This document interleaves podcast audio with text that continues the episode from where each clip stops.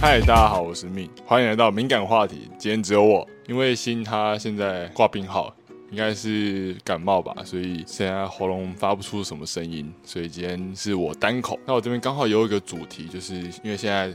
正夯的就是 VNL 国家排球联赛，现在时间是七月二十四号的凌晨一点二十。对我就是刚刚看完了日本对上意大利的。铜牌战之后，我马上就跑来录音，因为我这边也有收到有人想要听我的战况分析，我想说，哎，那不然就这个时候来录一下好了。我还想要看那个金牌战，所以。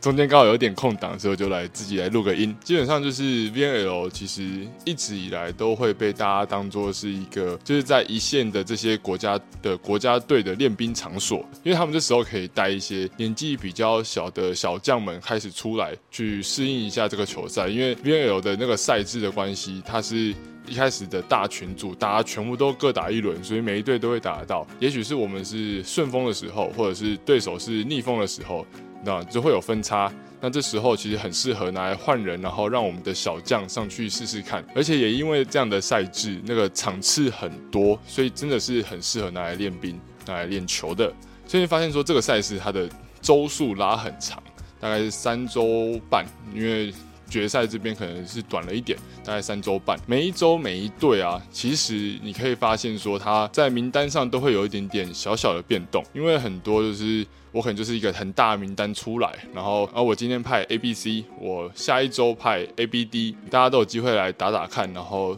试试看他适不适合来挑战这样层级的比赛。所以我觉得在 VNL 这一部分，它是一个让出生之犊有一个。就是发光发热的地方，然后 VNL 会这么热的另外一点，我觉得啊，是它的行销真的做得很好，就是它真的是一个，就是投了很多广告效果在里面嘛。我觉得它在不管是灯光啊，不管是音乐啊，在场边的什么 DJ 啊，或是整个场地的带动，还有跟球员之间的互动啊，就是。比完赛之后的互动，然后还有中间的什么记者直接去找教练访谈啊之类的，这些他做了非常多，就是我们平常比较做不到的东西。所以我觉得在这一部分，他的行销方面，对，就是给观众一个我会想要去看的感觉。所以也会有很多像之前在名古屋站的时候，其实我身边就有很多朋友都跑去现场看这个比赛，我自己也很想去啊，但我没有没有没有没有没有没有那个经费，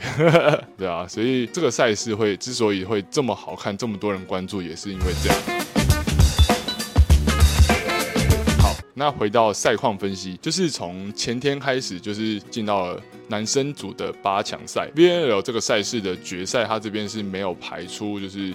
第五到第八名，就是后面的就没有排。前天的四强就是波兰对上日本，然后还有美国对上意大利。对他们这两场球赛其实都打的。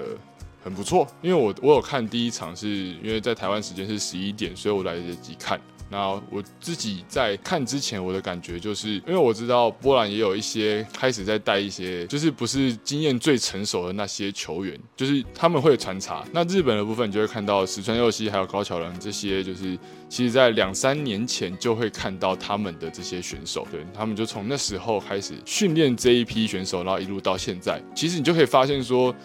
那时候他们跟现在这时候的他们人差不多，就你看他们就进到了四强，你就可以看得到他们的成长。不过我自己在看那场比赛的时候，其实我看的蛮认真的，因为对我之前看比赛可能这么认真，大概就是上一次的世足吧。因为我自己在看排球的时候，我会觉得那个力量不够啊，高度不够啊，或是不够激情啊，不够拼，你知道？我就会不会一直想要全神贯注的看着这场球赛。但是呢，波兰对日本这场，我真的觉得很好看。因为不管是哪一边，波兰他们他们很高，然后他们攻击也很有威力哦，也很有力道。日本他们就是很拼，然后真的很守，他们的守备能力跟判断都做到非常到位。这个一攻一守的这一个这个来回。真的是很好看，我记得他们是三比一嘛，对不对？那三比一的时候，日本是先拿下第一局。在一开始的时候，我记得是日本的发球还有攻击都很奏效，波兰这边还没有办法应对他们的这样子的高压发球跟他们的攻击，尤其是攻击的部分。几乎是好像没有什么拦到球。对我觉得这一点对于波兰来说是非常大的硬伤，因为我觉得他们高度很高，但是相对于日本来说，他们的防守反而不是他们的强项。这个我就觉得就是一个大家可以去关注的地方。那他们要怎么去补足这一点，然后怎么去利用他们的高度还有力量去突破日本的防守？后面呢，你就可以看到第二局的时候开始有这样的趋势。我们看仔细一点的话，就会发现说波兰这边的攻击，他们变得相对来说再更平更快了。一点，而且他们的球点又拉得更高了一点。你知道，他们本来如果说是一般的第二时间节奏的话，其实日本也是可以来得及用力跳，所以他们的高度应该是也是可以跟波兰这边，虽然波兰身高比较高，但是还是有得一拼。但是当举球节奏拉快了，球速拉快了，我们这种身高比较矮的人来不及跳的时候，其实对方就会有一个很直接的优势，就是他的制高点比较高，那他就变得是。他可以更早来出手，我就还没跳完他就打下去了的这种感觉，或是他已经做完他的攻击动作了，我才到快要到最高点，然后他也打下去了，所以这时候就很容易打很多他需要啊喷走啊，或者是甚至是直接被首尾，或者是因为我还在往上升，变得是拦网的缝隙很多，然后让波兰这边很容易有缝隙可以直接突破。我觉得后后面看得到他们的战术上的改变，这个我觉得真的觉得很好看啊。对，因为日本其实他们也在做应对，他们花更多的力气在他们的发球，因为日本他们是。说真的，他们相对来说身高比较矮。对于波兰来说，那比较矮的情况下，能够有一个不受身高阻碍的，就是最强大的攻势的的这个机会的球，就是发球。这个大家应该可以理解吧？就是因为发球没有人会拦你啊，所以这时候你就一定要好好利用你的发球。那他们也会想要就是利用发球一直吹，一直吹，一直吹。尤其是你看到第一局的就非常奏效。那后面呢，在波兰这一边，他们其实。开始有把球接起来了的之后，跟上这一个对方发球的节奏之后，他们就可以好好的打修正球，或是尤其是修正的平球。这个我觉得真的就是像我有发一篇新的动态，就说身高真的会是一个硬伤，所以他在长时间抗战的时候，一定会是可以看得出，就是哦，他会有优势。以一颗两颗来说，可能不会那么明显，但是时间轴拉长之后，你就会发现他就可以比较轻松的跳到那个高度。我就要。比较用力的跳到那个高度，而且我要用力跳之外，我还需要花更多的时间到那个高度。那这样子的情况下，其实就变成是说，日本这一边就。会需要很多其他方面的技术来做弥补，那我觉得这就是后来会变成三比一的情况的的这个结果。但是其实我觉得日本还是有机会可以拿下这一局。不过这我觉得就是需要看看他们怎么去。我在想他们可以去透过一些拦网的换位啊，让那个就是在对方举球员要出手之前，赶快让关田跟那个蓝中的位置换一下，然后。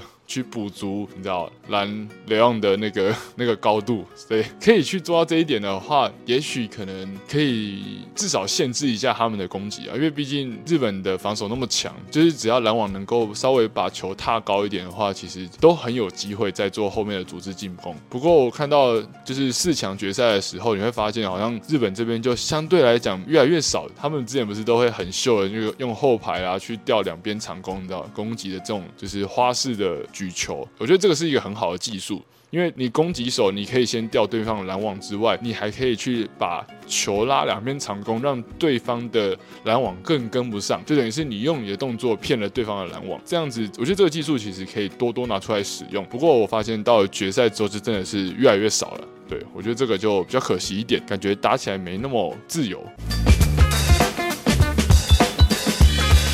然后后面的话是美国对上意大利嘛？对，美国对上意大利的时候，因为那时候我在睡觉，所以我就早上起来的时候稍微看了一下 highlight。那美国对上意大利的这个部分，我自己在在我之前就是看前面预赛、复赛的大家轮着打那个大混战的的的时候。我的印象就会是美国这边的很好的优势是他们有一定的高度，然后跟他们有很好的快攻，对他们的快攻的攻击是非常有威胁性的，因为 Christensen 跟 Holt 或者 Smith 他们都配的很好，对我觉得我真的觉得配的很好，就是什么球都可以定下去，他们没什么在挑球，而且没有什么球不是往下打的，真的，你们可以发现到这一点，所以他们真的是配的很好。然后再来是美国队的 Anderson，真的是就是从